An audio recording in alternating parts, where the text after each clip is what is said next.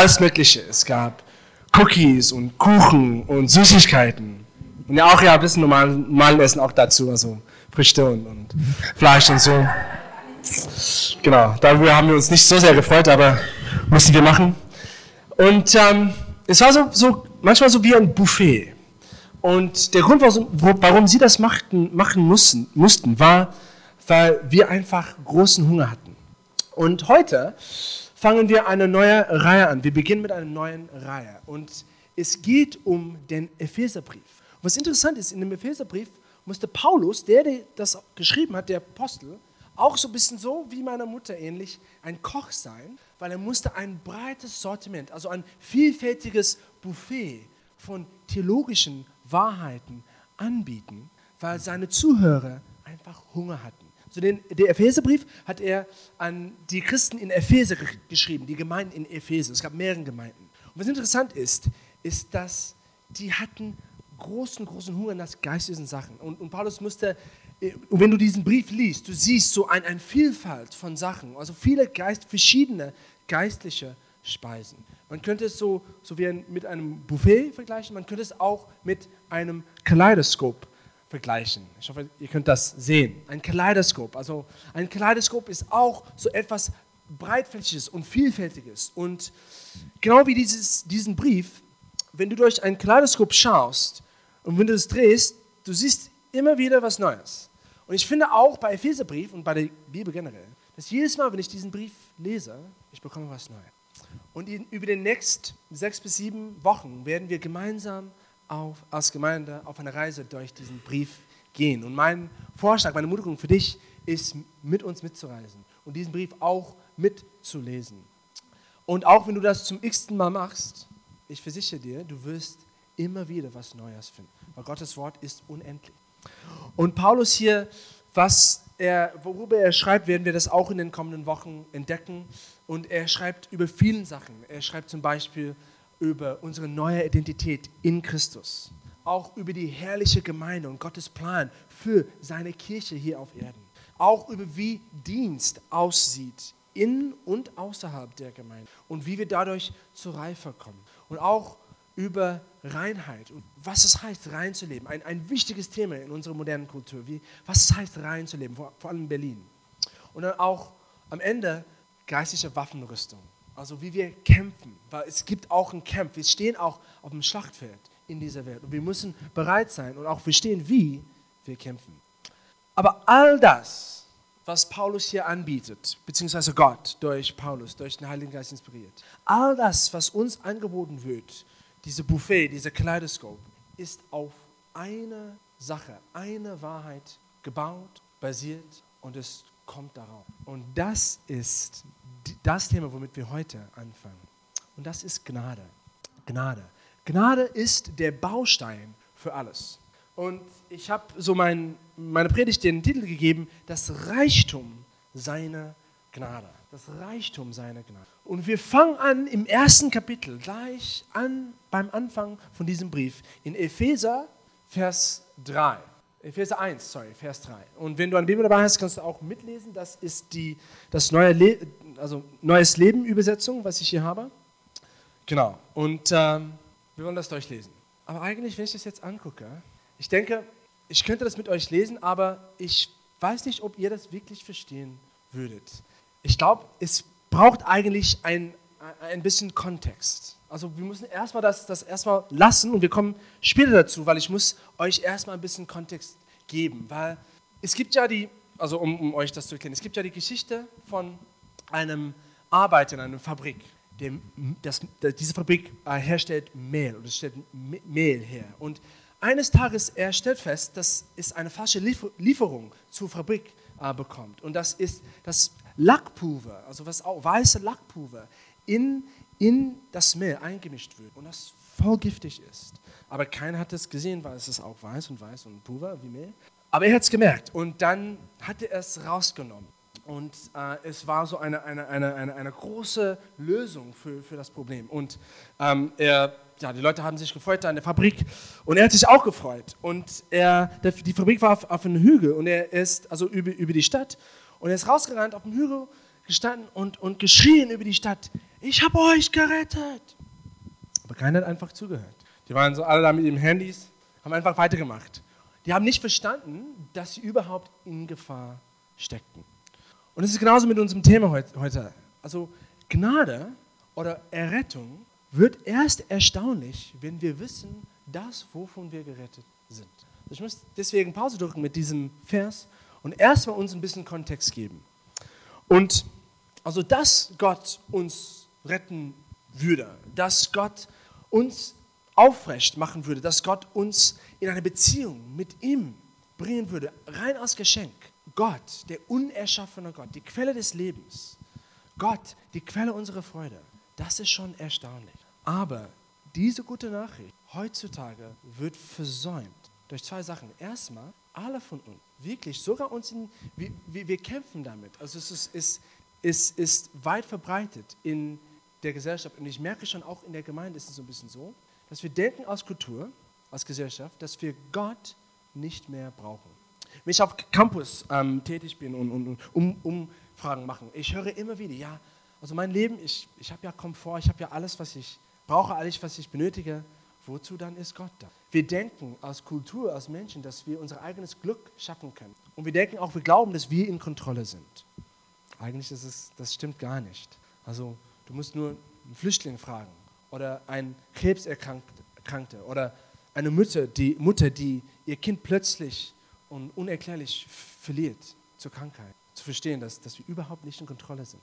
Aber jedenfalls als Kultur haben wir uns das so, diese, diese, diese Täuschung aufgebaut und wir glauben daran, dass wir in Kontrolle sind und dass wir Gott nicht mehr brauchen. Und auch was wir glauben, auch wir glauben nicht mehr so sehr an Sünde mehr als Kultur. Also wir geben ja schon zu, dass wir Fehler machen hier und da, aber es ist nicht so krass. Es ist ja kein großes Problem. Eigentlich im Vergleich zu anderen Menschen ja, sind wir gut wir haben es auch gut. Und Sünde ist eigentlich nicht so eine große Sache. Und deswegen, wer braucht Gnade? Wer braucht diese Botschaft? Wer braucht diese von Gott gegebene Gnade, wenn ja, wir erstmal Gott nicht so sehr brauchen und wenn wir Gnade für unsere Sünde nicht mehr so brauchen, weil die Sünde ist ja kein großes Problem mehr. Deswegen, um uns ein bisschen Kontext zu geben, müssen wir diese Wahrheit anschauen, diese sehr unpopuläre Wahrheit heutzutage, und das ist Sünde. Sünde müssen wir unter die Lupe nehmen heute Abend. Und ja, wie gesagt, heutzutage redet keiner über Sünde. Das ist so altmodisch. Außerhalb der Kirche, auf jeden Fall auch in der Gemeinde. Ich merke, dass wenn es um theologische Begriffe geht, dass die, der Begriff oder die Wahrheit von Sünde so wie behandelt wird wie der peinliche Onkel, so in, in der Familie, wo, wo jeder nimmt Abstand von ihm und, und keiner wird zugeben in der Öffentlichkeit, dass, dass er mit ihm eigentlich verwandt ist. Ja? Also wir wollen nicht wirklich zugeben, dass Sünde gehört zu unserem, ähm, so, un, un, un, unsere, unsere Wahrheiten, unsere theologische Wahrheit. Und jeder wird davon Abstand haben. Es wird uns ein bisschen passen, ein bisschen. Man redet nicht heutzutage nicht drüber. Aber um Gnade wirklich zu verstehen und die Erstaunlichkeit Gottes Gnade, müssen wir ein Verständnis von Sünde haben. Und deswegen will ich heute Abend darüber reden. Das ist genau darum. Weil über die Erstaunlichkeit von Gnade zu reden und ohne euch ein gutes Verständnis von Sünde zu geben, ist es wie ein Kind eine Diamant zu geben. Und das Kind kann gar nicht unterscheiden zwischen einem Diamant und einem billigen Kristall. Ja, es ist ja schade. Und wir wollen das nicht. Wir wollen wirklich Gnade schätzen. Und wir müssen auch verstehen, dass diese Verbindung zwischen Sünde und Gnade wirklich eng ist. Zum Beispiel im 20. Jahr, im 20. Jahrhundert hat Gott große Gnade über Deutschland ausgegossen, weil Deutschland ein klares Verständnis von Sünde und Sündhaftigkeit bekommen hat durch die vergangenen Taten Zweiten Weltkrieg. Und es ist interessant, dass Deutschland ist vielleicht das einzige oder eins von den wenigen modernen Ländern, die wirklich eine tiefe Reue gespürt hat und geäußert hat über die Taten von der Vergangenheit. Südafrika ist auch so. Aber viele andere Nationen, die auch Böses getan haben in der Geschichte, haben es nicht zugegeben. Amerika, Russland, England. Und Deutschland dagegen, sieht man, hat sich gedemütigt und hat gesagt, wir haben falsch gemacht. Und deswegen glaube ich und sehen wir auch, dass Gott große Gnade über Deutschland ausgießt. Deutschland kommt wieder an die Macht. Es ist klar, dass Gott Deutschland wieder vertraut, weil Deutschland sich gedemütigt hat, weil Deutschland Buße getan hat. eins von den wenigen Ländern. Und, und ich als, ähm, ich als, was ist das Wort, Foreigner, Ausländer, habe wirklich Respekt vor Deutschland und vor Deutschland. Und es ist interessant, dass, ich habe so neulich ge gelesen, dass Deutschland fast 800 Millionen Euro in Entschädigungen an Israel, Israel gezahlt hat. Also das ist wirklich Buße. Und Gottes Gnade kommt über das Land deswegen. Es gibt eine starke Verbindung zwischen der Erkenntnis von dem eigenen Sünde und der Ausgießung. Aber das trifft nicht, zu, nicht nur zu auf die Landesebene, auf die so internationale Ebene, wie ich eben genannt habe, sondern es trifft auch zu auf der persönlichen Ebene. Es gibt eine interessante Geschichte von einem Mann namens John Newton. Und John Newton, geboren in 1725, war ein Engländer und sein Vater war ein Segler. Und deswegen hat er in seiner Kindheit viel Zeit auf dem Meer verbracht. Eigentlich mit elf ist er für mehrere Jahre mit seinem Vater auf verschiedene Schiffsreisen gegangen. Und für seinen Vater war es Segler zu sein und das Leben auf dem Meer alles. Alles. Und der John Newton war auch ein braver, guter Junge am Anfang und wurde seinen Vater gefangen.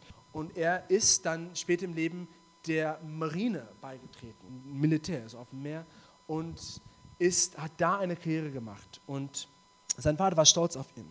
Aber dann fing an, alles bergab zu für John. Ist, er hat so nicht so gut gemacht bei seiner Karriere da in der Marine. Und eigentlich es kam dazu sogar, dass er die ultimative Militärssünde begangen hat.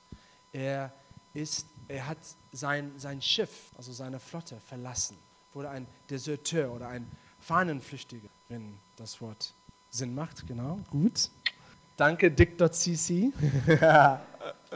Und besonders für ihn, besonders für einen Mann in solch einer Familie mit solch einem Hintergrund, war das eine große Schande, Fahnenpflichtiger zu sein. Sogar für Militärleute ist das eine große Schande. Und äh, er war sogar bei, dabei nicht erfolgreich. Er wurde sogar gefangen genommen. Er hat es nicht, er hat es nochmal verpeilt. Er wurde gefangen genommen und ähm, zurückgebracht und er wurde dann zurückgestuft. Auf, er hatte eine mittlere Stufe und dann wurde zum unteren unteren Stufen zurückgestuft. Er war, Stufe, er war so ein, ein gängiger Seemann sozusagen. Und, aber dann, ist, das war nicht das Ende, es ging noch weiter bergab. Irgendwann ist der Offizier aus, dem, aus der Marine ausgetreten und wurde, hat immer noch auf dem Meer, so war tätig, auf Schiffen, aber diesmal aus Sklavenhänden. Aus Sklavenhänden. Dadurch war er selbst verantwortlich selbst er hat Hunderte von unschuldigen Menschen in die Sklaverei verkauft. Also stell dir vor, was es, wie es sein müsste, ein Sklavenhändler. Ich glaube, solch ein, ein, ein böserer Beruf in dieser Welt gibt es gar Wie fühlst du dich über dich selbst als Sklavenhändler? Ich stelle mir vor, der Selbsthass bei John Newton war wirklich, wirklich groß.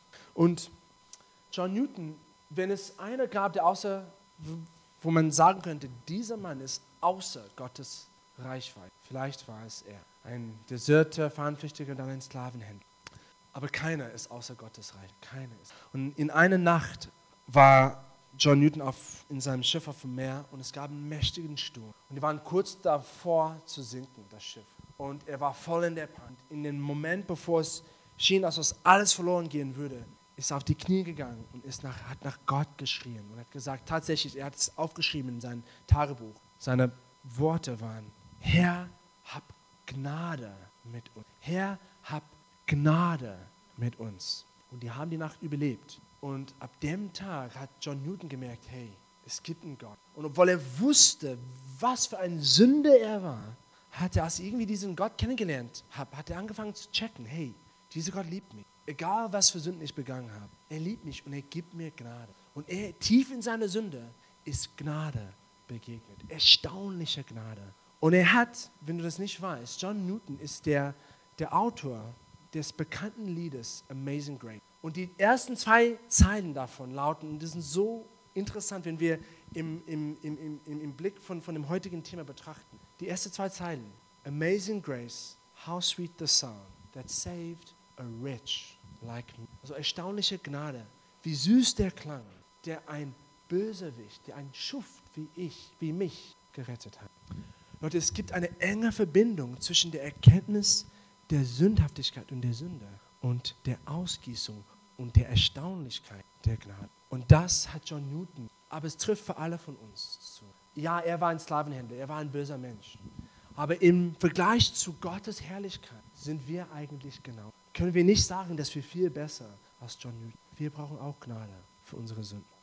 So, ich denke, wir sind so weit, wo wir diesen Vers jetzt anschauen können, aus Epheser 1. Und ich habe es für euch ab Vers 3, aber ich möchte es eigentlich ab Vers 1 lesen, also gerade vom Anfang an von dem Kapitel. Und merkt euch, wie viel Paulus über Gnade schreibt. So, das ist jetzt, ich lese es mal vor. Diesen Brief schreibt Paulus, ein von Gott berufener Apostel von Jesus Christus, an alle in Ephesus, die an Christus Jesus glauben und zu Gott gehören. Ich wünsche, ich wünsche euch Gnade und Frieden von Gott, unserem Vater und von Jesus Christus, unserem Herrn. Jetzt Vers 3. Wir loben Gott, den Vater von Jesus Christus, unserem Herrn, der uns durch Christus mit dem geistlichen Segen in der himmlischen Welt reich beschenkt. Und das Wort Gnade ist eigentlich ein Wort für Geschenk. So hier redet er immer, wie, ähm, immer noch über Gnade. Schon vor der Erschaffung der Welt hat Gott uns aus Liebe dazu bestimmt, vor ihm heilig zu sein und befreit von Schuld. Da sehen wir die Verbindung da wieder. Von Anfang an war es sein unveränderlich, unveränderlicher Plan, uns durch Jesus Christus als seine Kinder aufzunehmen und an diesem Beschluss hatte er viel Freude. Deshalb, deshalb loben wir Gott für die herrliche Gnade, mit der, uns, mit der er uns durch Jesus Christus so reich beschenkt hat. Seine Gnade ist so groß, dass er unsere Freiheit mit dem Blut seines Sohnes erkauft hat, sodass uns unsere Sünden vergeben sind. Er hat uns mit Gnade sogar überhäuft und uns Weisheit und Erkenntnis gegeben. Und bei der nächsten Folie habe ich eine, eine andere äh, Übersetzung rausgesucht für diesen letzten zwei Versen. Das ist die Schlachterübersetzung. Hier steht, in ihm, in Christus haben wir, in ihm haben wir die Erlösung durch sein Blut, die Vergebung der Übertretungen nach dem Reichtum seiner Gnade, die er uns überströmend widerfahren ließ in aller Weisheit und nach dem Reichtum seiner Gnade. Und das ist der Titel für unsere Predigt heute Abend. Aber hier sehen wir, und JP, du kannst gerne so eine, eine Folie zurückgehen. Hier sehen wir, was, was, was Paulus uns schreibt, ist, ist Gottes großer Plan der Gnade. Und du siehst, wenn du diesen Vers liest, so stichwortartig, ein paar Sachen fallen auf. Also Gott erstmal schenkt uns große Frieden und große Gnade und auch einen geistlichen Segen. Und nicht nur das, sondern es war schon sein Plan vor der Erschaffung der Welt, uns von unserer Schuld zu befreien. Interessant, von unserem Schuld zu befreien. Das war sein Plan. Und er nimmt uns fröhlich aus seine Kinder auf, sehen wir in, fünf, in, in Vers 5. Und ähm, er, er, er kauft uns teuer aus der Gefangenschaft unsere Schulden. Und hier kommt der Knaller in Vers 7, sodass uns unsere Sünden vergeben sind. Und wenn wir das betrachten, wir sehen, dass Paulus sich total freut, diese Nachricht weiterzugeben. Wenn du eigentlich die Wörter liest, du, du siehst, dass, dass, Paulus voller Freude ist. Er zelebriert die, den großen Plan Gottes, den großen Plan Gottes Gnade, wie gut Gott ist. Es ist, als ob, wenn wir, diesen ähm, Gleichnis nehmen von dem Buffet, es ist, als ob, wenn es, das Buffet schon da ist, das ganze Buch, das ganze Buch von Epheser, es ist, als ob Paulus gleich mit dem Nachtisch beginnt. Also mit dem Süßen, mit dem Besten. Das ist persönlich meine Lieblingsherangehensweise beim Buffet, also gleich mit dem Süßen anzufangen. Also er fängt an mit dem Süßen, mit Gnade, mit dem Besten. Und er freut sich darüber. Und er schreibt jetzt, das ist sein, seine Einleitung in das Thema. Und interessant ist, es baut sich auf, es baut sich auf, es baut sich auf. Und es kommt zum Hochpunkt. Und was ist der Hochpunkt? Dass uns unsere Sünden vergeben sind. Wiederum, ein klares Verständnis führt dazu, zu, einem, zu einer Offenbarung von der Erstaunlichkeit von Gottes Gnade. Man kann es auch so sehen. Also Gott hat das Universum so gestrickt, dass es, wenn wir gut sind, dass es uns gut geht und dass, wenn wir dabei schlecht sind, dass es uns total schlecht geht. Also das Universum von Gott geschaffen hat einen moralischen Standard in sich sozusagen gestrickt. Ein paar Beispiele. Ehrlichkeit. Ja? Wenn du ein guter Mensch bist, wenn du ehrlich bist, immer ehrlich, egal wie hart die Umstände sind, egal wie schwierig es ist, die Wahrheit zu sagen, wenn du immer noch die Wahrheit sagst, Menschen respektieren dich. Ne? Und du bekommst mehr und mehr Einfluss. Es nimmt zu und dein Leben wird leichter. Aber lass uns das andere Beispiel nehmen. Wenn du mal Leuten anlügst, ja? Wenn du mal Leuten anlügst, du erzählst ihnen Unwahrheit. Und irgendwann, nach einer bestimmten Zeit, wirst du gefangen in deinen Lügen und du, wirst, du, du enttäuschst Menschen.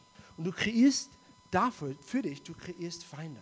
Und Menschen respektieren dich gar nicht, sondern eigentlich das Gegenteil. Und dein Leben wird zunehmend schwieriger. Das ist ein Beispiel, wie das Universum und das Leben, wie Gott es so gemeint hat, hat eigentlich einen moralischen Standard. Und wenn wir, wenn wir wollen, dass es uns gut geht, dann tun wir Gutes. Und wenn wir wollen, dass es uns schwierig geht, was keiner will, aber irgendwie machen wir es doch, dann begehen wir Sünden. Oder auch Habgier. Wichtiges Thema für unsere Kultur heutzutage. Wenn wir äh, unser Verhalten, unser, unser Konsumverhalten, also ausgeglichen behalten, dann belasten wir die, die, die, die, die Erde und die Natur gar nicht. Aber wenn wir dem Habgier nachgeben und immer mehr und mehr wollen, ich weiß nicht, ob ihr diese Woche die, die Werbung von ähm, Mediamarkt gesehen habt, aber es ist furchtbar Konsumkultur. Mehr, mehr, mehr. Meins, ich, mehr haben wollen. Wenn wir dem nachgeben, dann sehen wir schon die Folgen, was passiert. Wir haben das schon gemacht. Also wir haben die Natur total belastet. Wir, und, und irgendwann kommt es zu einem Punkt, wo, wo es geht nicht mehr und, und alles aussteht. Aber ja, dann ist es kein Problem, weil dann fliegen wir nach Mars, also wie diesen letzten Film jetzt im Kino. Und da leben wir in einer roten Staubwüste ohne Sauerstoff. Das ist toll. Also das Leben wird schwierig für uns. Es wird schwierig. Warum ist das so? Weil das widerspiegelt die Natur. Ein Gott, der einen moralischen Standard hat und der unterscheidet schon zwischen gut und böse. Wo Sünde schon ein wichtiges Konzept ist. Und wenn man nicht darauf achtet, kommt man in Schwierigkeiten. Deswegen keine Frage, dass wir heutzutage keine Probleme, ah, so viele Probleme haben, wo wir, wir dachten, ja, wir lassen Sünde hinter uns. Jetzt haben wir Kriege, Flüchtlinge, alles Mögliche. Leute, wir brauchen Errettung. Ob wir das zugeben wollen oder nicht, brauchen wir Errettung. Aber Gott hat einen Plan. In dem Reichtum seiner Gnade, sein Sohn Jesus auf die Erde Und Jesus ist an einem Kreuz gestorben für deine Sünden, um dich von deiner Schuld zu befreien. Und es heißt Gnade, weil du gar nicht gemacht hast und machen musst, um das zu verdienen. Gnade, das griechische Wort ist Charis. Charis ist ein Geschenk. Gnade heißt ein Geschenk. Gott schenkt dir Gerechtigkeit. Gott schenkt dir ein neues Leben. Gott schenkt dir eine neue innerliche Identität und Realität. Und er macht es möglich für diejenigen, die Jesus nachfolgen, diese Welt zu einem besseren Ort zu machen. Und es gibt, es gibt so vieles, was man sagen könnte über diese gute Nacht, dass Gott uns gerecht schafft vor ihm. Also, also dass Gott uns gerecht macht vor ihm. Dass Gott uns von der Hölle rettet. Und die Hölle, Leute, ist ein realer Ort. Und Gott will, dass keiner dahin geht. Ich habe leider nicht Zeit, darüber, mehr darüber zu reden, aber wenn du mehr darüber erfahren willst, dann äh, hör mal bitte unsere Predigt aus der Ewigkeit. Gott gibt uns auch, schenkt uns auch ein Leben, ein ewiges Leben im Himmel zusammen mit ihm. Es ist so toll. Aber ich will ein bisschen persönlicher darauf gehen, warum du Errettung brauchst. Also du brauchst es aus all diesen Gründen. Aber ich glaube, was Gnade Gottes Gnade macht, vor allem für dich persönlich, ist es besiegt einen unserer größten Wisst ihr, wir wollen die Welt zu einem besseren Ort machen. Und wie das gemacht wird, wird durch einzelne Menschen. Das heißt, Gott muss an dir arbeiten. Du musst erst seine Gnade für dich empfangen. Heute Abend, heute Abend in diesem Gottesdienst, dein Herz aufzumachen, seine Gnade zu. Und was das machen wird, das wird einer deiner größten Feinden. Und das ist die Schande. Die Schande. Ich möchte ein bisschen darüber reden. Das ist jetzt der letzte Teil von der Predigt. Schande ist unser größter Feind. Weil, also zuerst müssen wir verstehen, es gibt eine Art von Schande, die gut ist. Also wenn wir Sünden begehen, wenn wir Schlechtes tun, erfahren wir Schande. Wir schämen uns für die Tat, die böse Tat, die wir gemacht haben. Und eigentlich ist das gut. Das ist unser Gewissen. Gott hat uns unsere Gewissen gegeben, um uns in den Rahmen zu halten. Weil wenn wir kein Gewissen hätten, wenn wir keine Schande hätten, wenn wir total unverschämt wären, wenn wir, wenn wir einfach böse Taten tun würden, total unverschämt, dann würden die, die, die Welt sehr schnell untergehen. Also wir brauchen schon Schande. Es ist gut, dass wir uns schämen über böse Taten, deswegen machen wir sie nie, nicht. Aber das Problem bei uns und der Grund, warum Schande zu einem größeren ist, was Psychologen nennen, giftige Schande. Gute, gesunde Schande, so unser Gewissen, wird zu giftiger Schande, wenn es weg von der Tat geht und auf unsere Identität schleicht. Und wir fangen an, nicht nur zu denken, oh, ich schäme mich für die Tat, die ich begangen habe, sondern ich schäme mich. Punkt. Ich schäme mich für mich.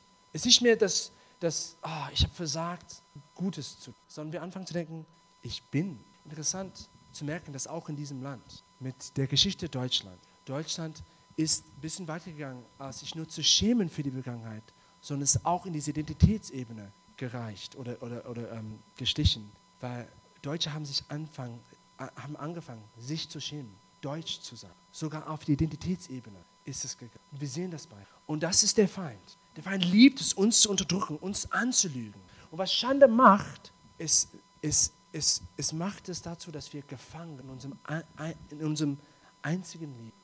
Weil das Resultat davon, dass wir uns schämen, ist, wir verstecken uns. Ich schäme mich. Ich glaube, dass du nicht mögen willst, was du siehst, wenn ich mich bei dir so nackt mache. Deswegen verstecke ich mich und ich, ich zeige ich dir nicht mein wahres Ich. Und ich fange an, Spielchen zu spielen. Und ich fange an, dadurch schleichen auch unsere Feinde dazu ein. Also Angst, Sorgen. Was denken Leute über? Angst vor Nachteil, Angst davor, bloßgestellt zu sein vor anderen Menschen. Und wir sind nicht mehr, wir verlieren unsere Freiheit in unserem eigenen. Das ist die giftige Schatten. Wir sehen es auch in der Bibel. Adam und Eva, die haben die Sünde, die Ursünde begangen. Und was haben sie gemacht? Sie haben sich versteckt. Sie haben sich geschämt. Interessanterweise, sie haben sich versteckt nicht nur vor Gott, sondern auch voreinander. Die haben Feige, äh, Feigenblätten genäht und, und, und es ist interessant, die haben nicht den Apfel versteckt, sondern sich versteckt. Es ging schon nicht mehr, nicht mehr um die Tat, den Apfel oder die Frucht des Lebens, ja, war kein Apfel, sondern es ging, ging nicht mehr um die Tat, sondern es ging um sich, um ihre Identität. Sie haben, sich haben sie versteckt, sich haben sie. Und Gott musste kommen und sie Freiheit schenken. Und das macht Gott durch die Gnade. Und ein anderes Wort dafür, das ganz praktisch zu machen, während wir schließen, ist Vergebung. Vergebung. Wenn wir über Gnade reden, Sünde, dann ist es logisch. Sünde und Gnade. Die Gnade kommt. Du brauchst die Erkenntnis, dass dir vergeben. Du bist vergeben. Du bist vergeben. Es ist interessant, dass ähm, David Isay hat StoryCore, also ein eine tolle Organisation gegründet. Und er, sein ganzes Leben, seine ganze äh, Berufung besteht darin, er geht rum und er ermöglicht es, dass normale Menschen einander interviewen können. So Söhne und Väter oder ähm, Geschwister oder, oder Mütter und Töchter, die interviewen einander.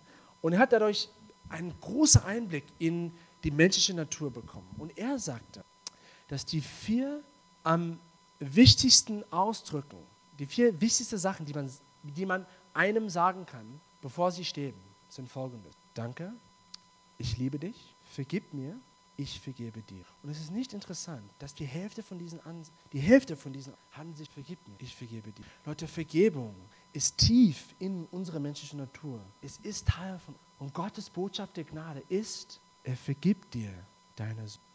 Und wenn wir das hören und heute Abend, wenn du das zulässt, nicht nur hörst hier, sondern hier hörst, wenn du jetzt, gerade jetzt in diesem Moment, deinen himmlischen Vater hörst, wie er dir das sagt, deine Sünden sind vergeben, dann in einer guten Art und Weise bleibt, es nicht nur auf der Ebene von der Tat, sondern es fängt an, dich auf der Identitätsebene, weil du weißt, ich bin angenommen, ich bin sein Geliebter, ich muss mich nicht mehr schämen. Und erst dann erfahren wir die Erstaunlichkeit des Reichtums im Leben. So meine Frage für dich heute Abend. Weißt dir, du musst es gar nicht, das Gnade, Charis, ein Geschenk, wurde dir geschenkt. Und wenn du das wirklich verstehst, wird dein was Schande macht uns schwach, aber Gnade macht uns und Gott will starke gebrauchen, vor allem in, in diesem Land. Es fängt mit Individuen an und es fängt mit seiner. Und wenn du heute Abend das noch nie gemacht, dann möchte ich dir ein Gottes Geschenk. Du machst das, wenn du einfach daran glaubst in deinem Herzen und das wird bekennt, dass Jesus für deine Sünde gestorben ist, dass er der Retter ist, der Einzige und dass du an ihm glaubst, zu ihm nachfolgen, ein Retter. Und wenn du das machen willst, dann möchte ich heute Abend mit. So lass uns zusammen. Und du kannst einfach das nach mir beten. Ich werde jetzt beten für, für die, die diese Entscheidung treffen. Gott, ich bekenne, dass ich ein Sünder bin. Und ich weiß, Gott, dass ich deine Rettung brauche. Deswegen glaube ich in meinem Herzen und bekenne ich mit meinem Mund, dass Jesus, du mein Retter. Ich danke dir, dass du mir vergibst für meine Sünden und ich treffe jetzt die Entscheidung, dir nachzufolgen. Mit allem, was ich Du bist mein Retter und du bist auch mein Herr. Und ich übergebe dir die Kontrolle. Mein Danke, Herr. Und ich möchte auch für diejenigen beten, die schon diese Entscheidung getroffen haben, aber das erneut brauchen, eine Offenbarung. Gott, du siehst und du hast uns heute Abend offenbart, dass Gnade unser Leben verändert. Und unser Gebet, Gott, unser Gebet, Vater, ist, dass du uns das neu offen, nicht nur in unserem Kopf, dass uns unsere Sünden, dass wir keinen Grund mehr haben, uns zu schämen vor dir, dass wir fröhlich deine Gnade bekommen können, deine Stärke bekommen können, dass wir leben können als Menschen, frei, in Freiheit, die frei und fröhlich deine Liebe unserem Nächsten. Danke dir, Gott, dass deine Gnade uns stark macht und wir treffen jetzt eine Entscheidung, weg von Schande zu kommen, von giftiger Schande und in deine Gnade einzugehen. In deinem Namen beten. Amen.